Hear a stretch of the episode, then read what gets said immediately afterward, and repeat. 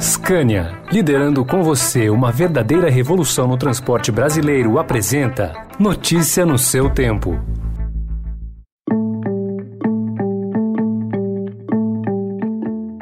Olá, seja bem-vindo, seja bem-vinda. Começa agora mais uma edição do Notícia no seu tempo. Esse podcast é produzido pela equipe de jornalismo do Estadão para você ouvir em poucos minutos as principais informações do jornal. Entre os destaques de hoje, direito climático sustenta cada vez mais ações em tribunais do Brasil e do mundo. Drible no teto de gastos cria bomba fiscal para quem for eleito presidente em 2022. E a intervenção de Moscou em bloquear ou reduzir velocidade de sites críticos esses são alguns dos assuntos que você confere nesta segunda-feira, 25 de outubro de 2021.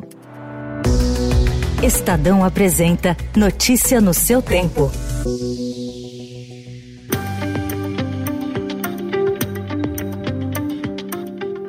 Ações envolvendo o chamado direito climático têm cada vez mais ido parar na justiça. Com o planeta perto do limite de aquecimento, tribunais são acionados para julgar de demandas contra o poder público a licenciamentos e processos relacionados a empresas. Além de efeitos como perda de área verde ou qualidade de água, também estão sendo incluídas na conta o impacto de gases do efeito estufa. Relatório da ONU aponta que, enquanto em 2017 foram ao menos 884 casos casos de litigância climática em 28 países, em 2020 o número subiu para 1.550 em 38 nações. Algumas disputas viraram referência, como a de 12 estados americanos contra a Agência de Qualidade do Ar.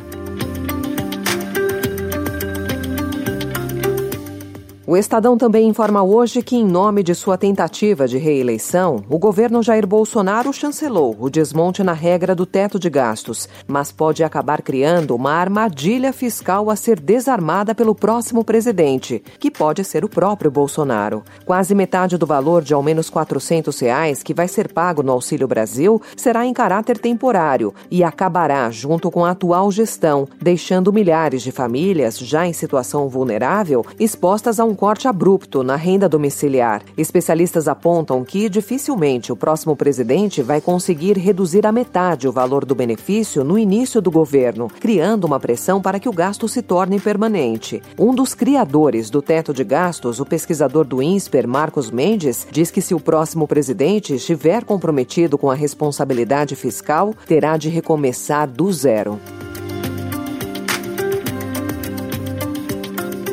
E em entrevista ao lado de Bolsonaro, o ministro da Economia Paulo Guedes defendeu ontem a decisão do governo federal de alterar a regra do teto de gastos. Ele tem a sensibilidade de saber o seguinte: olha, chegou a hora que nós temos que atender. Tem brasileiro comendo osso passando fome. A mídia mesmo ficou falando isso aí três meses. Tem brasileiro passando fome, comendo ossos. Como é que um presidente da República vai fazer? Ele fica num difícil equilíbrio. Guedes disse que a decisão não transforma o presidente Jair Bolsonaro em um populista. Era muito fácil para o presidente chegar e falar assim: Ô Paulo Guedes, vai embora para casa, eu vou dar 600, 700 para todo mundo e ser um governo populista. O presidente não é populista, ele é popular, é diferente. Segundo o ministro, 400 reais foi o meio termo entre o que a equipe econômica propôs de 300 reais e que os políticos defendiam de 600 reais. A equipe econômica fala assim, vamos dar 300. Aí os polícias, vamos dar 600. Aí ele vira e fala, olha, vamos dar 400. Aí eu, como economista, tenho que avisar o presidente, presidente, isso aí nós temos que pedir uma licença, porque nós vamos atingir o teto. Ah, podemos reformular o teto. A reformulação é tecnicamente correta, para sincronizar as despesas com o teto. Hoje eles estão descasados.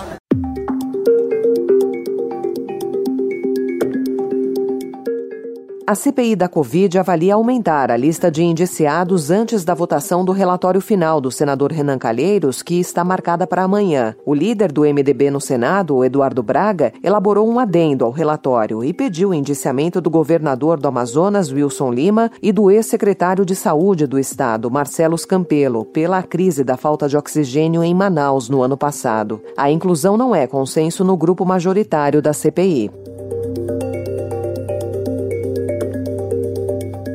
Outra informação do jornal de hoje envolve as concessões de TV aberta digital a religiosos. Desde o início do governo Jair Bolsonaro, 67 concessões contemplaram entidades ligadas a esses grupos. Somados, canais católicos e evangélicos obtiveram 40% de todas as 166 outorgas e consignações digitais autorizadas. A TV Canção Nova, que é ligada à Igreja Católica, é a recordista. Os dados foram obtidos pelo Estadão por meio da Lei de Acesso à Informação. Grupos ligados a denominações evangélicas, que é a base eleitoral de Bolsonaro, receberam um número menor de licenças na comparação com os católicos.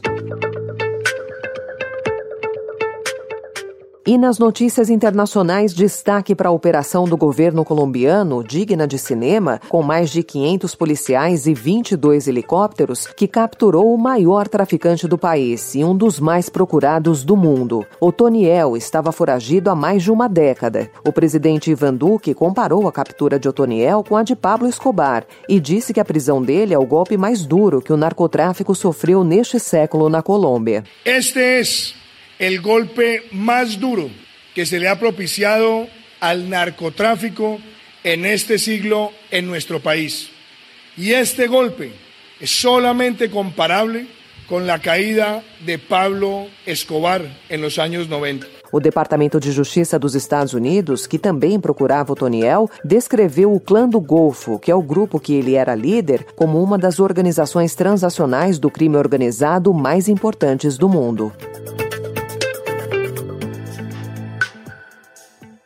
Na Rússia, para censurar a internet, o governo do presidente Vladimir Putin instalou uma espécie de caixa preta nas empresas de telecomunicações de todo o país. Técnicos que foram aprovados pelo governo instalaram equipamentos que dão às autoridades poderes surpreendentes para bloquear, filtrar e reduzir a velocidade de sites que não queriam que o público russo visse. O dispositivo foi colocado dentro das salas dos maiores provedores de serviços de telecomunicações e internet da Rússia. A intervenção afeta a grande maioria dos mais de 120 milhões de usuários domésticos de internet sem fio no país. Notícia no seu tempo. As principais notícias do dia no jornal O Estado de São Paulo.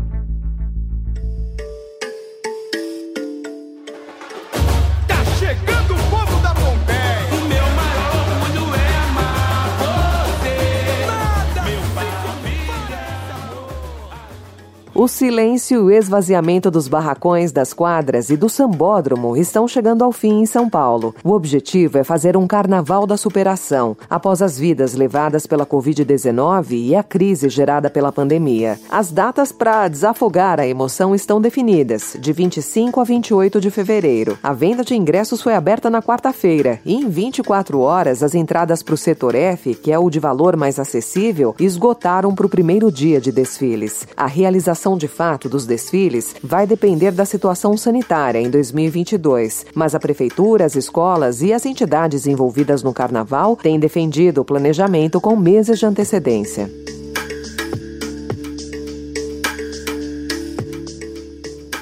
Essa foi mais uma edição do Notícia no seu tempo, com apresentação e roteiro de Alessandra Romano, produção e finalização de Felipe Caldo. O editor de núcleo de áudio é Emanuel Bonfim. Obrigada pela sua companhia até aqui e uma excelente semana.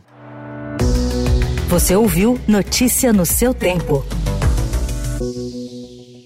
Notícia no seu tempo. Oferecimento Scania, liderando com você uma verdadeira revolução no transporte brasileiro, rumo a um setor mais sustentável para os negócios, as pessoas e o meio ambiente. Acesse www.soluçõesescania.com.br e saiba mais.